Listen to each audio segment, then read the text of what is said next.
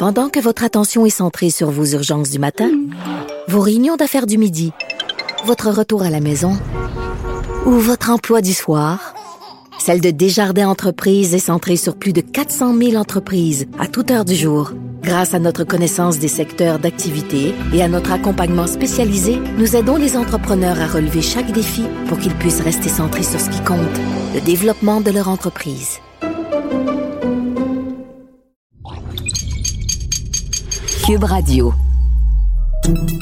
Salut, c'est Charles Dran avec l'équipe dans 5 minutes. On s'intéresse aux sciences, à l'histoire et à l'actualité. Aujourd'hui, on parle de pandémie et de grenouilles. La pandémie de COVID-19 a été déclarée en mars 2020 et continue de faire des ravages partout sur la planète. Mais une autre pandémie avait déjà lieu au même moment et depuis encore plus longtemps. Et celle-là bien plus mortelle et difficile à éradiquer. Pourtant, on en entend très peu parler probablement parce qu'elle touche les grenouilles, les batraciens, sans distinction en fait. Alors qu'est-ce qui se passe dans les marais? Voici Sophie Croteau. La plus importante pandémie jamais enregistrée est aussi l'une des plus méconnues. Ayant contribué au déclin d'environ 500 espèces d'amphibiens et à l'extinction de 90 autres, cette maladie dévastatrice semble inarrêtable et impossible à éradiquer. Mais de quoi s'agit-il? Le champignon Batrachochytrium dendrobatidis, ou BD pour faire court, est un champignon aquatique pathogène causant la chytridiomycose chez les amphibiens comme les grenouilles. Il a été découvert au Panama en 1998, mais serait originaire d'Asie et se serait répandu sur la planète à cause du commerce des amphibiens.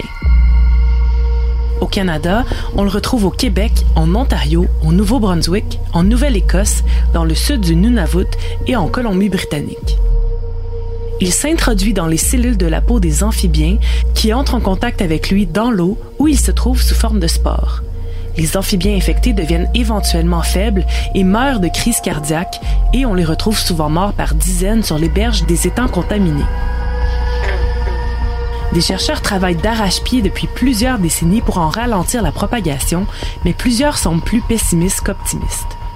L'éradication du BD semble en effet impossible puisqu'il s'est répandu dans trop d'endroits et chez trop d'espèces animales pour qu'on espère le voir disparaître un jour.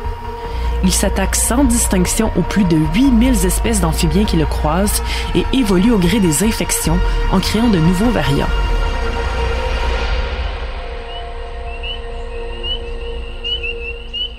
Lorsqu'on l'étudie en laboratoire, le champignon semble pourtant facile à guérir à l'aide d'antifongiques. Mais en nature, on observe qu'il survit pendant des semaines et peut même réinfecter les individus qu'on avait réussi à guérir et relâcher dans leur habitat. Cette dévastation n'empêche pas les scientifiques de tout faire pour sauver les espèces touchées. Au cours des années, on a développé des traitements antifongiques, des probiotiques et des vaccins, et on intervient directement dans les habitats en faisant de la reproduction sélective, en ajoutant des microprédateurs dans les zones infestées et en déplaçant les amphibiens non infectés dans des étangs propres.